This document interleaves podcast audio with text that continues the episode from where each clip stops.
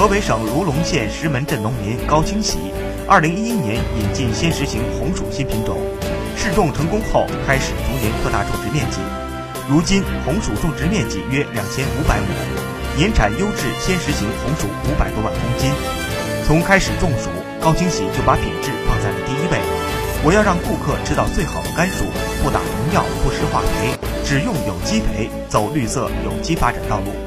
他是这么说的，也是这么做的。六年多来，绿色有机发展模式一直坚持不辍，高清喜也成为当地有名的红薯状元，带动周边二百多名村民实现稳定就业、致富。